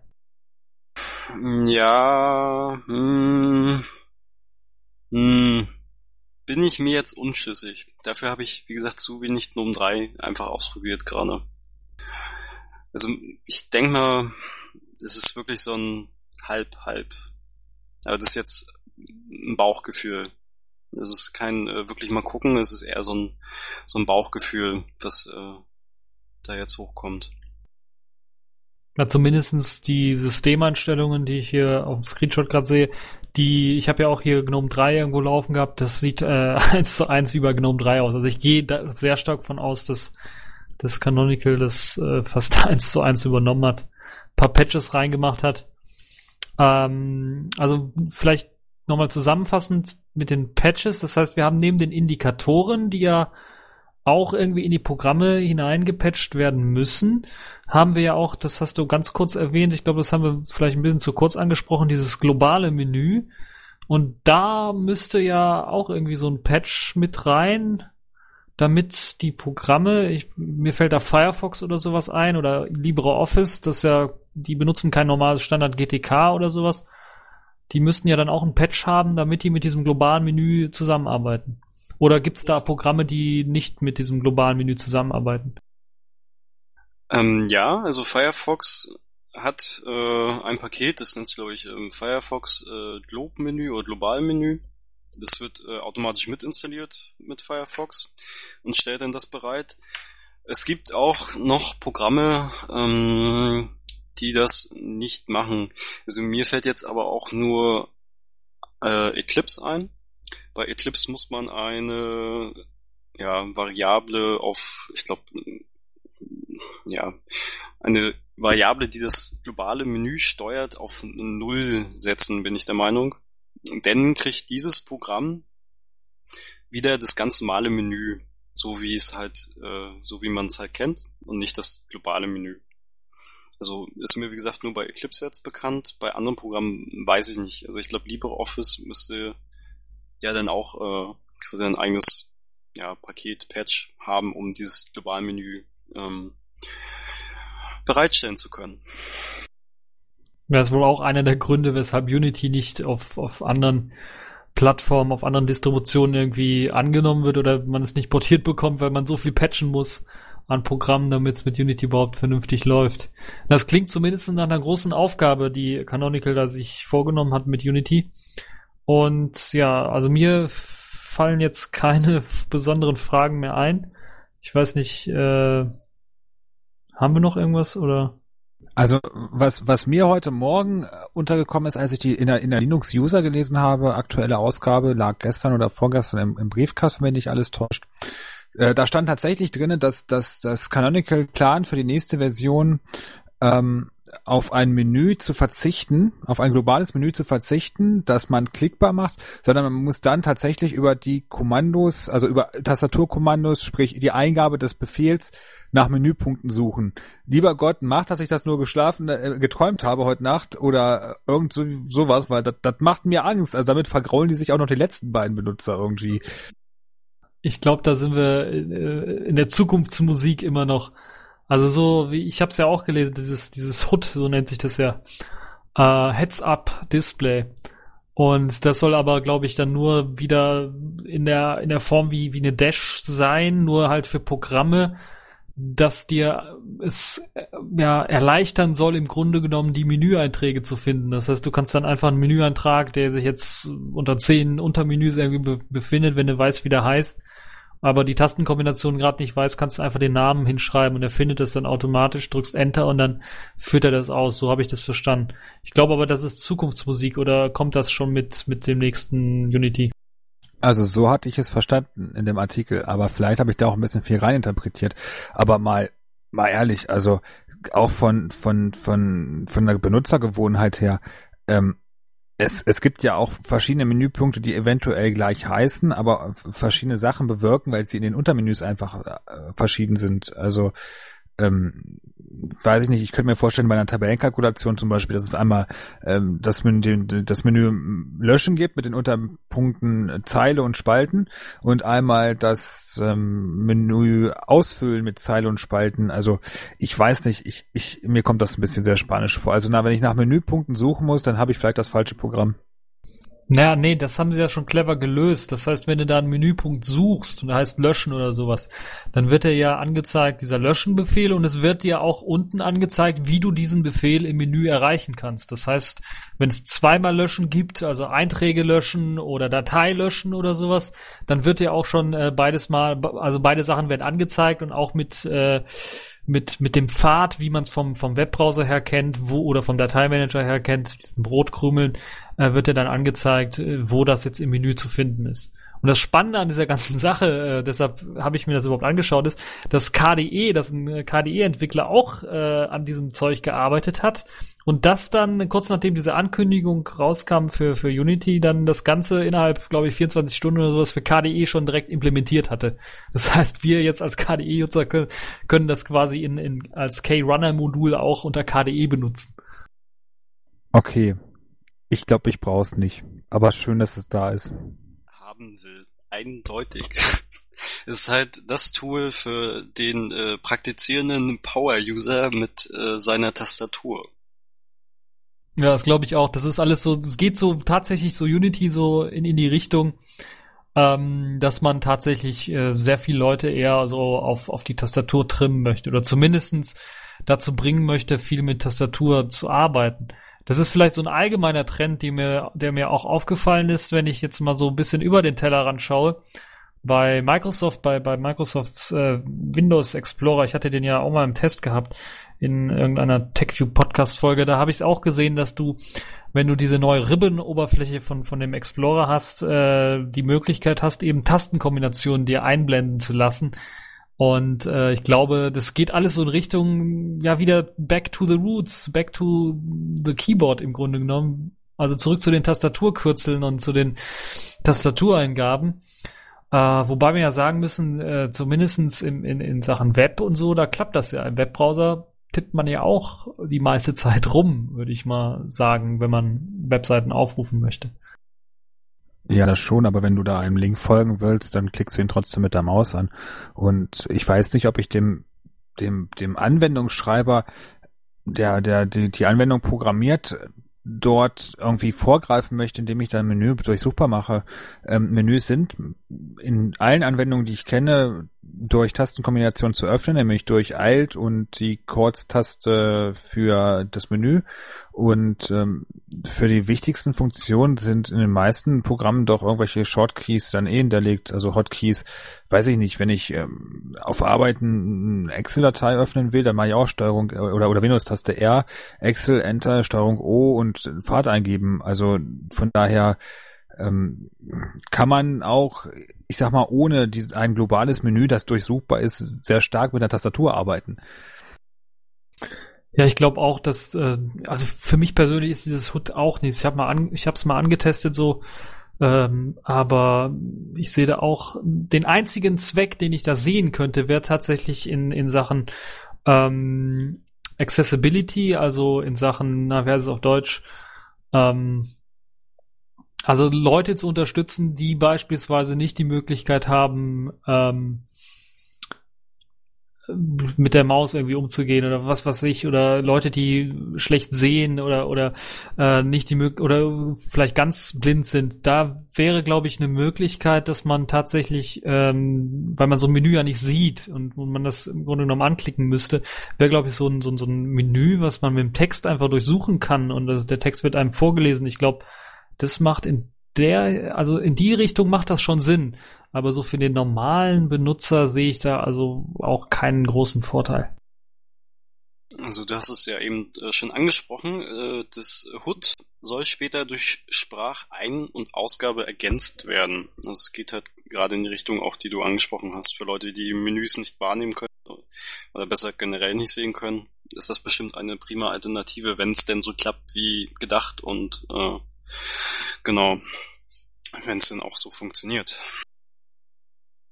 Also dann können wir quasi abhaken, HUD als als Zukunft eher für die Barrierefreiheit, für die Accessibility äh, gedacht, das Ganze. Als ob dann wahrscheinlich auch optional und nicht als als einzige Möglichkeit ein Menü zu durch, äh, durchstöbern. Ja, das war ja genau äh, das, äh, wo die Welt ja wieder aufgeschrien hat, äh, HUD äh, Fehlinterpretation soll halt Menüs ersetzen. Äh, ja, nee, da steht halt, äh, das soll zusätzlich angeboten werden und nicht die Menüs ersetzen. Ich habe jetzt heute, glaube ich, gelesen oder was gestern, dass äh, irgendwie Unity wieder von dem globalen Menü zumindest teilweise Abstand halten möchte und jetzt ein lokal bla irgendwas Menü erzeugen möchte, das irgendwie links oben in der Ecke ist, was man so als ja Fenstermenü eigentlich kennt. Da wollen sie jetzt das globale Menü reinbauen oder sowas, als lokales, also das globale Menü wieder abschaffen und äh, lokal ins Fenster einbauen. Habt ihr davon schon gehört? Ja, ich habe das äh, bei dir heute auch gelesen und ja, also was man davon halten soll, das sind so einige Punkte, da zweifelt man manchmal so ein bisschen an, ja, Canonical, Unity, weil äh, ich kann es mir nur so erklären, ich weiß nicht, ich glaube, diesen Ansatz hattest du auch gewählt. Ähm, dass es bei einigen Programmen ergibt es einen Sinn, dieses lokale Menü wieder zu haben. Und bei einigen äh, macht es halt mehr Sinn, dieses globale Menü zu haben. Also zum Beispiel jetzt beim Firefox äh, hat jetzt gerade bei mir das globale Menü, weil er halt maximiert ist. Ähm, aber zum Beispiel der, die Tomboy-Notiz, ähm, die da jetzt rumspielt, die ist relativ klein und hat jetzt auch das globale Menü. Also da ist es jetzt wiederum wirklich ein bisschen nachteilig, weil ich muss, äh, wenn ich was in der Notiz über das Menü machen will, muss ich halt Notiz anklicken und dann oben an die Leiste halt rangehen, um an die Menüpunkte zu kommen. Da kann ich mir das halt vorstellen, wenn man da denn dieses äh, lokale Menü wieder hat, ist man schneller, wenn man halt auf das lokale Menü auf wieder draufklicken kann. Aber es führt halt stellenweise es wieder ein bisschen ad absurdum. Das ähm, fühlt sich so ein bisschen auch wieder so Schnellschuss, ein bisschen unausgegoren an. An sich die Idee ist ja, wie gesagt, ganz nett. Bei manchen Programmen ist es halt äh, wirklich sinnvoller, vielleicht dieses lokale Menü wieder zu haben und in großen Vollbildansichten halt äh, nett, wenn man das globale Menü hat, was halt keinen Platz wegnimmt. Ja, ich denke auch, dass das ähm, durchaus Sinn macht, dass man lokale Menüs hat, gerade auch für kleinere Fenster, oder dass man zumindestens dem Nutzer dann die Möglichkeit gibt, äh, umzuschalten, weil es gibt ja sicherlich bei Ubuntu als Einstiegs- oder Umstiegsdistribution für Windows und für Mac-User vielleicht auch äh, gibt's ja dann die Möglichkeit, weil Mac-User sind dann eben das globale Menü sowieso schon gewöhnt und Windows-User eher so ein lokales Menü im Fenster selber. Und das, was Canonical jetzt macht, ja, ist ja, also ich hab's nicht so richtig verstanden, warum das jetzt äh, explizit oben links in der Ecke sein muss. Das Einzige, was mir da einfällt zu, ist, dass es halt dann versteckt ist standardmäßig und weil man das Menü häufig nicht so oft braucht, jedenfalls nicht bei allen Programmen, dass man so sehr gut verstecken kann. Aber was mich so ein bisschen gewundert hat, ist tatsächlich, man hat ja jetzt doch sehr viel Patch-Arbeit reingesteckt, damit das globale Menü irgendwie funktioniert. Und jetzt kommt man halt wieder mit einem komplett anderen ähm, Idee daher und muss dann auch wieder rumpatchen, damit die Programme das in ihrer Fensterleiste anzeigen können. Da muss man sicherlich auch irgendwie im, im, im Fenstermanager selber rumpatchen, dass er so ein Menü anzeigen kann. Das ist alles, das wirkt für mich irgendwie alles so an, ja, doppelt und dreifacher Baustelle an, an der Stelle die eigentlich so, äh, es gibt wichtigere Dinge, die man vielleicht äh, machen könnte, anstatt äh, das Menü bei jeder Ubuntu-Version mal wieder neu anzupassen. Ja, ich sehe es ähm, dadurch, dass es jetzt noch nicht fest eingeplant ist für die nächste Version, sehe ich es auch relativ entspannt, genauso wie, wie beim HUD. Also ich hoffe mal nicht, dass es äh, noch in die nächste Version unbedingt reingedrückt wird. Ähm, so dass ich es halt einfach auch entwickeln kann. Also äh, wenn man so sieht, ähm, Unity ist ja jetzt auch noch nicht so alt und dass da viel ähm, dran ruft, äh, drauf ruf, äh, dran rumgedacht wird und auch ausprobiert wird und auch äh, bestimmt einige Schnellschüsse gemacht werden, kann man noch verstehen, aber sie müssen ja jetzt langsam aber sicher eine Linie verfolgen und ähm, den Benutzer nicht jedes Mal dann vielleicht wirklich mit äh, neueren Sachen wieder erschrecken oder verschrecken, indem man halt äh, jetzt äh, im schlimmsten Fall wirklich wieder dieses äh, lokale Menü einführt, erstmal in der nächsten Version und ja, dann, dann ist es halt wieder da, so globales Menü, lokales Menü, ja, hier links, rechts, ähm, oben, unten, also die müssen jetzt halt wirklich ihren, ihren Weg gehen, ihren Weg finden, um halt auch diese Berechtigung äh, zu haben, sich wirklich Desktop-Oberfläche schimpfen zu können, die man auch benutzen kann. Ja, apropos benutzen, da fällt mir ja auch noch da ein, dass ähm, Canonical ja vor kurzem angekündigt hat, auch auf Tablets und auf Fernseher zu gehen. Könntest du denn, äh, du bist ja Unity-User, könntest du dir vorstellen, dass diese Unity-Oberfläche, wie wir sie jetzt haben, im Grunde genommen auch für Touchscreens und für, für Fernseher geeignet ist? Oder würde da Canonical, weil Canonical redet ja auch von Unity, das drauf laufen soll und hat ja auch Lenses dafür erstellt. Deshalb geht, glaube ich, alles in die Richtung, dass sie das da auch einsetzen wollen. Würdest du, also klappt das da auch oder kannst du dich so vorstellen oder was meinst du? Also auf dem, also Telefon kann ich es mir schon vorstellen. Dieses Konzept. Also wäre halt auch was anderes als die Sachen, die jetzt schon da sind. Vielleicht auch gar nicht so, so stark anders. Auf dem Fernseher, hm, Na gut, vielleicht fehlt mir auch gerade die Kreativität, weil wir gerade keinen Fernseher haben.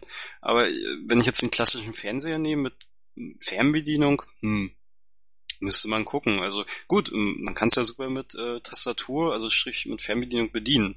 Aber dann müsste die Fernbedienung äh, und äh, die Bedienung an sich vielleicht nochmal an einigen Stellen optimiert werden. Aber ähm, vorstellen äh, kann ich mir schon. Ihr habt ja auch äh, im, äh, im letzten äh, Monat dazu bei Radio Tux ein schönes Gespräch gehabt. Und ähm, eigentlich war ich auch grundsätzlich eurer Meinung. Also vorstellen kann man sich das gut. Nur da fehlt halt, ähm, nee, nicht da fehlt. Da muss man halt gucken, was äh, Canonical ähm, daraus denn wirklich auch macht und äh, es benutzbar macht, es bedienbar macht. Ähm, und dann natürlich auch das Ganze, was hinter diesen äh, ja, Medien, Konsum, Fernsehen, Konsum steckt, äh, das, äh, die dann das auch hinkriegen. Aber an sich, äh, klar, gerade mit so einer Linse, äh, Lens, wenn ich mir so vorstelle, irgendwie, ich habe da meine, weiß nicht, Serienlens, Linse, Lens, in der ich dann drum umsuchen kann und meine Lieblingsserie schnell finden kann. Ja, das kann man sich vorstellen. Ich meine, ich weiß zwar gerade nicht, wie ich Buchstaben direkt über eine Fernbedienung eingeben kann, aber gut, es gibt ja bestimmt so coole Fernbedienungen äh, wie in Berlin auf Neosack gesehen mit irgendwie vollwertiger Tastatur auf der Rückseite. Also einen Weg gibt's da bestimmt hin, auf jeden Fall. Bestimmt auch irgendwann mal Fernbedienung mit Touchpad oder sowas, dass man dann so einen Mauszeiger hat, weil gerade im Internet surfen stelle ich mir ein bisschen blöd vor, wenn man da tatsächlich nur ähm, Steuerungstasten hat oder also diese analog, ne, digital Tasten meine ich auf der Fernbedienung. Ja, ist ja gar kein Problem. Du, du nimmst dann einfach die Dash und gibst dann den Namen vom Link ein. ja, ja, du meinst die Hood, ja, ja, das, das stimmt auch wieder. Das wäre auch geil, wenn das klappen würde. Genau, die Hood Dash. Ja, Danny, wie sieht's denn aus? Bist du denn zufrieden mit mit äh, Unity? Ist das was, was du was du weiterempfehlen kannst? Möchtest du das auch anderen Linuxern ans Herz legen? Lohnt sich ein Blick auf Unity? Oder sagst du, hey, das ist so special und so unausgereift bis jetzt, wartet noch mal zwei, drei Jahre, bis sich das Ganze ein bisschen gefestigt hat und dann reden wir noch mal drüber.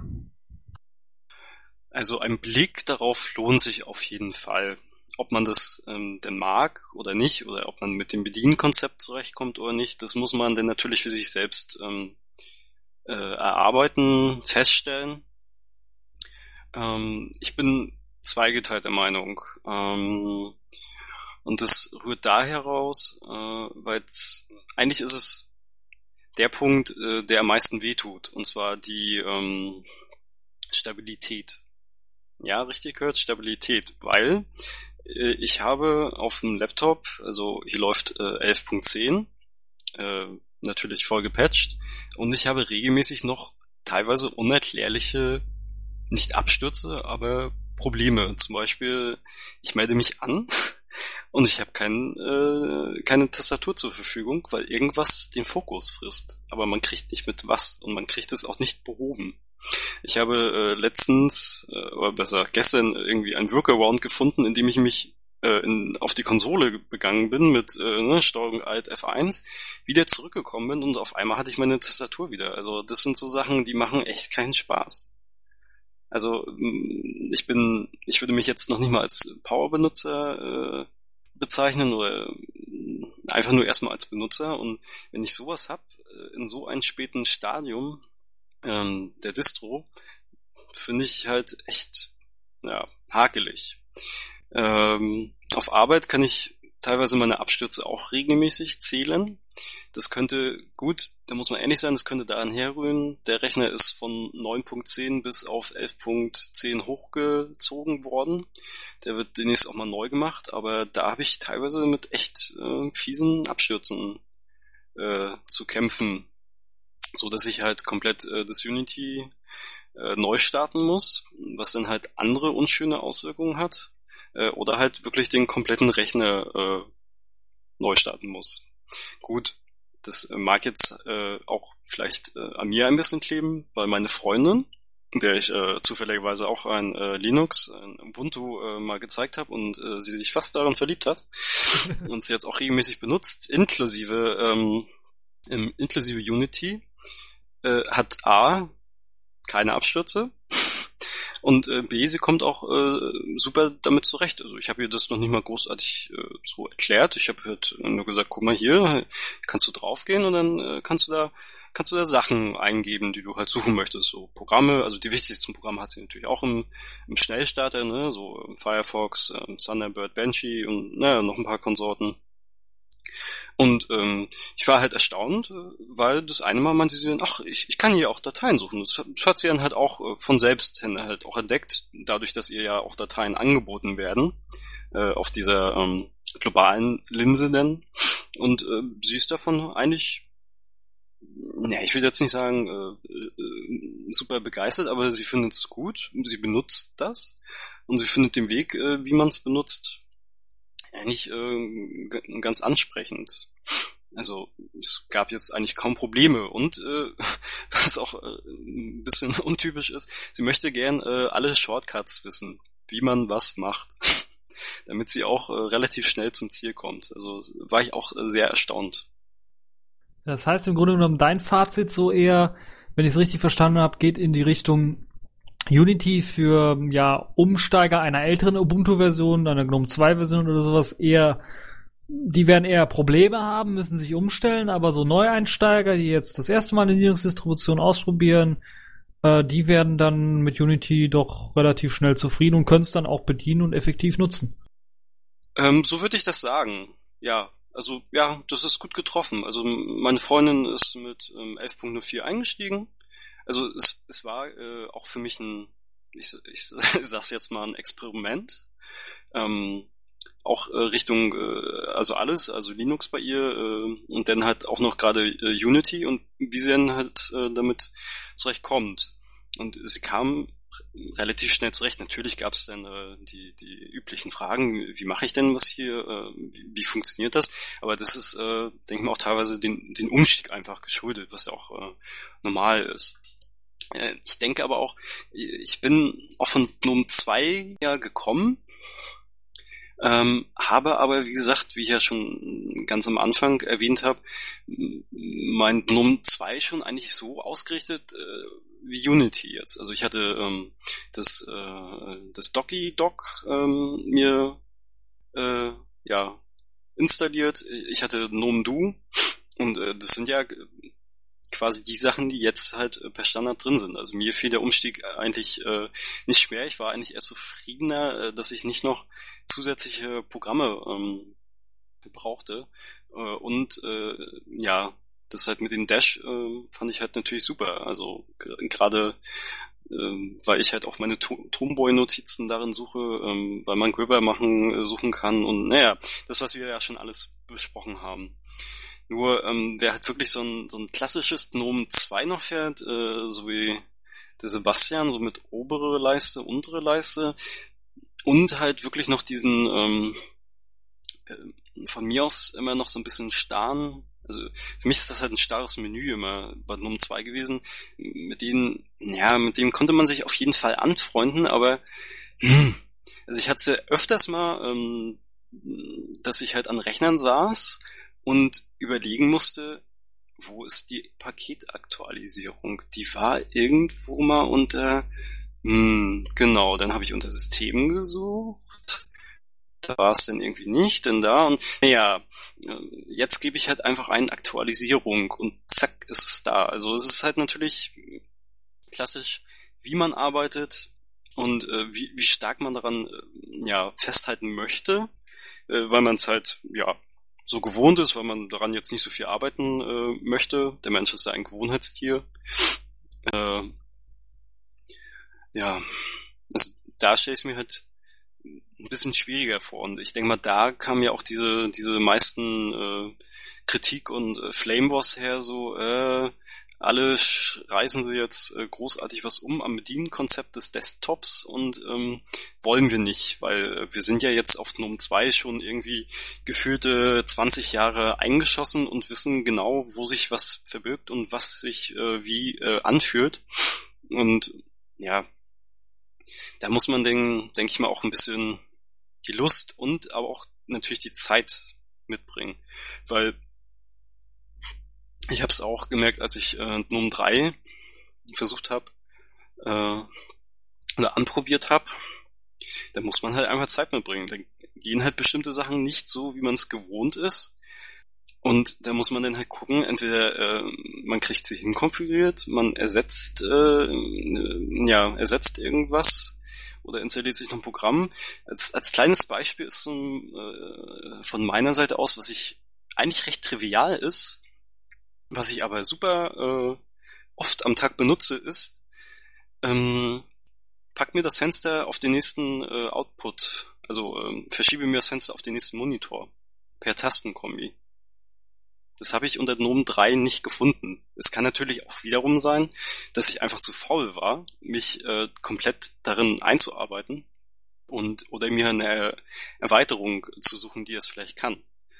Also das ist denn dieses so, wo man jetzt auch sieht, ich bin es halt gewöhnt äh, und ich möchte das gerne halt auch in der GNOME 3 haben. Wenn es da nicht gibt, äh, wenn es das da nicht gibt, dann hm, ist man ja so ein bisschen, ich brauche das aber ich arbeite damit. ich habe mich quasi darauf eingeschossen. Ja, es ist, es ist ein, es ist ein triviales Beispiel, aber ich habe dann gemerkt, ähm, ich habe mich dann auf Arbeit, dadurch, dass es ja zu Hause nicht läuft, also zumindest nicht äh, direkt auf dem Desktop, äh, nicht gezwungen, aber ähm, experimental halt eine Woche mit NUM 3 gearbeitet und ich habe halt zumindestens für mich gemerkt, dass da noch an einigen Ecken und Enden ähm, doch was fehlt. Also für mich persönlich jetzt. Muss, muss man vielleicht aber auch natürlich, wie, wie schon erwähnt, fairerweise gucken, ob man dieses Verhalten nicht mit Erweiterungen äh, auch so hergestellt kriegt oder ob das überhaupt äh, Sachen sind, die eigentlich ein Normalsterblicher ähm, braucht. Äh, nur da muss man halt ähm, gucken. Ich fand es halt auch äh, zum Beispiel sehr komisch, äh, dass ich kein was war es, kein Runterfahren-Knopf mehr in Dom 3 hatte. Also da war ich wirklich sehr erschrocken. Das war ja auch so eine sehr umstrittene, sehr umstrittene Änderung, wo man sich ja irgendwie auch so ein, äh, ich weiß gar nicht, Runterfahr-Extension-Menü äh, Fuba installieren musste, um den Knopf da wieder hinzukriegen.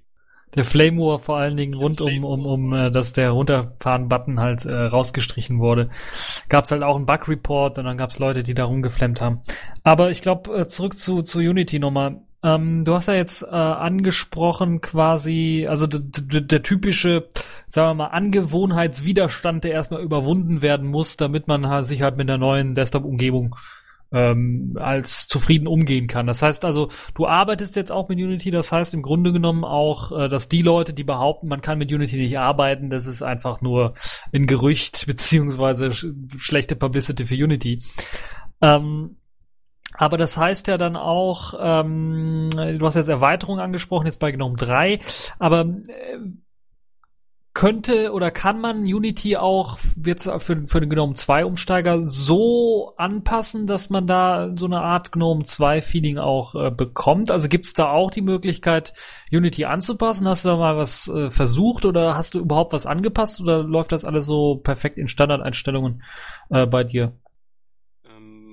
kurz überlegen. Also ich habe jetzt direkt nichts ähm, angepasst, aber es gibt zum Beispiel ähm, ein, ja, jetzt weiß ich gar nicht, ob, ob sich das irgendwie auch Erweiterung oder Paket schimpft. Es gibt aber halt was, um äh, ja, dass sich der Dash so verhält wie in GNOME 2, dass da wirklich ein klassisches Menü rauskommt. Äh, habe ich aber noch nicht selbst ausprobiert. Ich äh, habe es nur gesehen und fand es ein bisschen, ja, für Leute, die es so brauchen, das ist, ist ja super, auf jeden Fall. Also ich, äh, Konfiguration ist an sich ja auch ein gutes Stichwort. Da wurde Unity ja gerade am Anfang auch äh, sehr gerügt, ähm, was man noch alles für Optionen geklaut hat und ähm, dass man sie auch eigentlich gerne wieder haben möchte und äh, dass Linux doch äh, so sein sollte, dass man alles anpassen wollen möchte und auch kann. Und ich muss sagen, ich habe da nicht wirklich viel dran rumgebaut. Das Einzige ist dieses, ähm, ähm, dass ich meine Fenster halt zum nächsten ähm, Monitor rüberschieben kann per Tastenkombination. Das habe ich ähm, mir selbst eingestellt. Da muss man aber, gut, da geht's jetzt wieder los, da muss man sagen, das ist nicht ganz äh, so kompa, kompa, nee, nicht kompatibel, sondern nicht komfortabel. Komfort äh, da musste ich mir halt wirklich diese, ja, da musste ich mir wirklich diese äh, Compass ähm, äh, Einstellungsprogramm äh, installieren, um diese Einstellung tätigen zu können. Weil äh, die Standardeinstellungen, die es für Unity gibt, sind halt sehr rudimentär, werden aber äh, doch jetzt äh, auch teilweise aus äh, auf Protest natürlich dementsprechend erweitert, dass man zumindest mal die äh, die Größe der Icons einstellen kann. Genau. Also so, ich finde, es läuft halt schon gut out of the box, muss man wirklich so sagen. Also die Grundeinstellung ist okay, kann man nichts äh, nichts gegen äh, sagen. Die Icons sind groß genug. Ähm, ja, Effekte hatten wir ja schon besprochen, sind halt wirklich sehr, sehr dezent. Also, ne? so wie man es halt auch für gut findet und eigentlich auch nicht mehr haben will. Also ich erinnere mich an die schlimmen Phasen von sehr wappeligen Fenstern und Lavalampen, Effekten und brennender Schrift äh, auf dem Desktop, aber ja, das ist ja zum Glück äh, relativ vorbei. Ich, ich mag es, wenn meine Fenster verbrennen, wenn ich sie schließe. Ja, als ich äh, jung war, hatte ich das auch noch. Also da fand ich das auch cool. Da haben wir mhm. sogar extra irgendwelche ATI-Treiber kompiliert oder, na nicht kompiliert, aber versucht in OpenSUSE da reinzuquetschen, um diesen Würfel zu haben und unseren äh, durchgeknallten Lehrer äh, zeigen zu können, wie cool das doch ist, ein Linux mit äh, sich einen drehenden 3D-Würfel. Also auch alles mit miterlebt und mitgemacht. Also genau, als du jung warst, du alter Sack. Unity ist dann also quasi, äh, was, was das angeht, auch äh, anpassbar, aber man muss da tatsächlich was nachinstallieren, damit man äh, das tatsächlich dann auch äh, ja anpassen kann, zumindestens in, in, in äh, sicherlich in Grenzen, die jetzt Compis zum Beispiel vorgibt. Genau, da fällt mir auch noch ein, es gibt, glaube ich, so ein, äh, ich glaube, U-Tweak oder irgendwas in die Richtung. Das beherrscht, glaube ich, auch ein bisschen mehr als die Einstellungen, die man so vornehmen kann. Und auch recht einfach gehalten. Äh, ich meine, da kann man auch nochmal die Brücke zu Gnome 3 schlagen. Äh, Gnome 3 hat ja auch sowas, ähm, quasi, ich nenne es jetzt einfach mal äh, böse erweiterte Einstellungen. Also ein Programm, wo man halt äh, paar mehr Einstellungen äh, einstellen kann. Ich glaube, das heißt als wirklich so. Die Gnome-Leute es vorgesehen haben. Äh, das habe ich eben gerade nicht so ganz verstanden. Ich glaube, das heißt äh, tatsächlich erweiterte Einstellungen, also das Gnome Tweak Tool heißt tatsächlich äh, auf Deutsch erweiterte Einstellungen bei äh, GNOME 3. Das kann man dann aber auch, glaube ich, ähm, bei, also teilweise auch bei Unity einsetzen, denke ich mir, oder? Also wenn es darum geht, so äh, Standardprogramme zu setzen, ähm, dann geht das, glaube ich, sicherlich auch bei, bei Unity dann, weil es ja auf GNOME 3 aufsetzt. Ja, da gibt's ähm, bestimmt was auch von Ratioform. ja, ich glaube, dann sind wir soweit durch. Fällt euch noch irgendwas ein? Also ich habe heute eins gelernt. Erstens, Unity ist für Mädchen. Zweitens, Unity hat große Icons und wenn man sie klein machen will, ist das unter Umständen möglich, aber die Voreinstellungen möchte man eigentlich nicht verändern. Und es ist auf jeden Fall ein Blick wert, aber man muss unter Umständen mit etwas Instabilität rechnen, wenn man kein Mädchen ist. Also mein Fazit ist wirklich einfach mal ohne Scheuklappen rangehen, angucken, ausprobieren, vielleicht äh, halt auch in der, in der VM. In der VM geht's halt sehr gut, ähm, auch mit äh, 3D, äh, wenn man da ein, zwei Sachen beachtet. Und einfach halt gucken und ausprobieren, wenn man es gut findet, längerfristig benutzen. Ob man denn halt damit einverstanden ist, wie Unity, äh Quatsch, wie Canonical das alles handhabt mit Unity, hm, muss man halt auch gucken. Weil ich muss auch ehrlich zugeben, wenn die es zu doll treiben, äh, sehe ich mich äh, aus rein politischen Gründen gezwungen, auch eine andere Desktop-Umgebung zu nehmen. So ehrlich muss ich jetzt auch sein. Ja gut, dann nochmal mein ja. Fazit. uh, Unity für, für, den, für den Umsteiger am Anfang, der muss so ein bisschen einen, äh, Widerstand so äh, ein bisschen was äh, brechen, sein, sein Gewohnheitswiderstand muss dann damit ja, versuchen, ein bisschen was warm zu werden, das länger zu benutzen. Und dann kann er damit auch klarkommen. Äh, Neueinsteiger kommen damit auch sicherlich äh, ja einfacher zurecht, als es vielleicht vorher der Fall war. Und ansonsten bin ich also doch schon gespannt, wie sich das so weiterentwickeln wird und ob wir in Ubuntu 12.04 tatsächlich diese ganzen Neuerungen, die wir angesprochen haben, ja dann auch so in der Art äh, dann auch vielleicht äh, dort sehen. Das wird uns die Zukunft zeigen. Genau. Ja, dann sage ich mal vielen Dank in die Runde. Vielen Dank, Danny. Vielen Dank, Leszek. Äh, von mir gibt's noch ein Passt auf eure Daten auf und denkt weiter frei und ähm, ja, tschüss und bis zum nächsten Mal. Und feiert nicht zu heftig. Bye bye. Das war eine Sendung von Radio Tux, herausgegeben im Jahr 2012. Unter Creative Commons, Namensnennung, Wiedergabe unter gleichen Bedingungen. Lieder sind eventuell anders lizenziert. Mehr Infos auf radiotux.de. Unterstützt von Tarent Fairtrade Software. und unseren Hosting-Providern Manitou und Vollmar.net.